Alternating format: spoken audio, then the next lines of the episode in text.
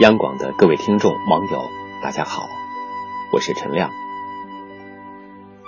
刚刚过去的周末，不知道你有没有陪伴你的父母，感受他们对你的呵护和关爱？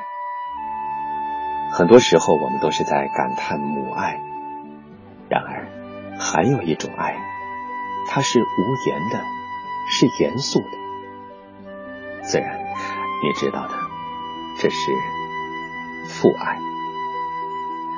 父爱在当时往往无法细诉，然而，它让你在过后的日子里越体会越有味道，一生一世忘不了。今天给您带来的是朱自清先生的文章《背影》。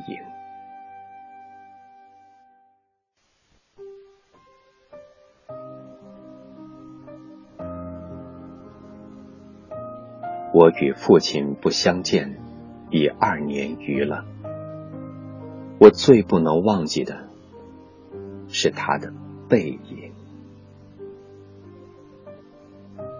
那年冬天，祖母死了，父亲的差事也交卸了，正是祸不单行的日子。我从北京到徐州，打算跟着父亲奔丧回家。到徐州见着父亲。看见满院狼藉的东西，又想起祖母，不禁簌簌的流下眼泪。父亲说：“事已如此，不必难过。好在天无绝人之路。”回家变卖点质，父亲还了亏空，又借钱办了丧事。这些日子，家中光景很是惨淡。一半为了丧事，一半为了父亲赋闲。丧事完毕，父亲要到南京谋事，我也要回北京念书，我们便同行。到南京时，有朋友约去游逛，勾留了一日。第二日上午便需渡江到浦口，下午上车北去。父亲因为事忙。本已说定不送我，叫旅馆里一个熟识的茶房陪我同去。他再三嘱咐茶房甚是仔细，但他终于不放心，怕茶房不妥帖，颇踌躇了一会儿。其实我那年已二十岁，北京也来往过两三次，是没有什么要紧的了。他踌躇了一会儿，终于决定。还是自己送我去。我再三劝他不必去，他只说不要紧，他们去不好。我们过了江，进了车站，我买票，他忙着照看行李。行李太多，得向脚夫行些小费才可过去，他便要忙着和他们讲价钱。我那时真是聪明过分，总觉得他说话不大漂亮，非自己插嘴不可。但他终于讲定了价钱，就送我上车。他给我拣定了靠车门的一张椅子，我将他给我做的紫毛大衣铺好座位。他嘱我路上小心，夜里要警醒些，不要受凉。又嘱托茶坊好好照应我，我心里暗笑他的愚，他们只认得钱，托他们只是白托。而且我这样大年纪的人，难道还不能料理自己吗？我现在想想，我那时真是太聪明了。我说道。爸爸，你走吧。他往车外看了看，说：“我买几个橘子去，你就在此地，不要走动。”我看那边月台的栅栏外有几个卖东西的，等着顾客。走到那边月台，需穿过铁道，需跳下去又爬上去。父亲是一个胖子。走过去自然要费事些。我本来要去的，他不肯，只好让他去。我看见他戴着黑布小帽，穿着黑布大马褂，身青布棉袍，蹒跚的走到铁道边，慢慢探身下去，尚不大难。可是他穿过铁道，要爬上那边月台，就不容易了。他用两手攀着上面，两脚在向上缩。他肥胖的身子向左微倾，显出努力的样子。这时，我看见他的背影，我的泪很快的流下来了。我赶紧拭干了泪，怕他看见，也怕别人看见。我再向外看时，他已抱了朱红的橘子往回走了。过铁道时，他先将橘子散放在地上，自己慢慢爬下，再抱起橘子走。到这边时，我赶紧去搀他。他和我走到车上，将橘子一股脑放在我的皮大衣上。于是扑扑衣上的泥土，心里很轻松似的。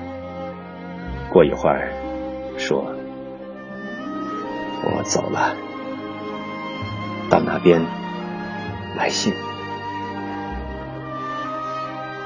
我望着他走出去，他走了几步，回过头来看见我，说：“进去吧。”里边没人，等他的背影混入来来往往的人里，再找不着了，我便进来坐下。我的眼泪又来了。近几年来，父亲和我都是东奔西走，家中光景是一日不如一日。他少年出外谋生，独立支持，做了许多大事。哪知老境如此颓唐，他触目伤怀，自然情不能自已，情郁于中，自然要发之于外。家庭琐屑，便往往触他之怒。他待我。渐渐不同往日，但最近两年不见，他终于忘却我的不好，只是惦记着我，惦记着我的儿子。我北来后，他写了一信给我，信中说道。我身体平安，唯膀子疼痛厉害，举箸提笔诸多不便，大约大去之期不远矣。我读到此处，在晶莹的泪光中，又看见。那肥胖的青布棉袍、黑布马褂的背影，哎，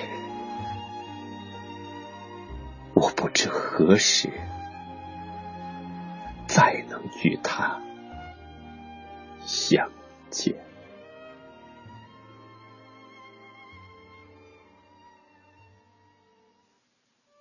在生活中。你有没有关注过父亲的背影呢？朱自清先生的这篇文章字数不多，却句句触动人心。愿岁月静好，父母安康。祝各位晚安。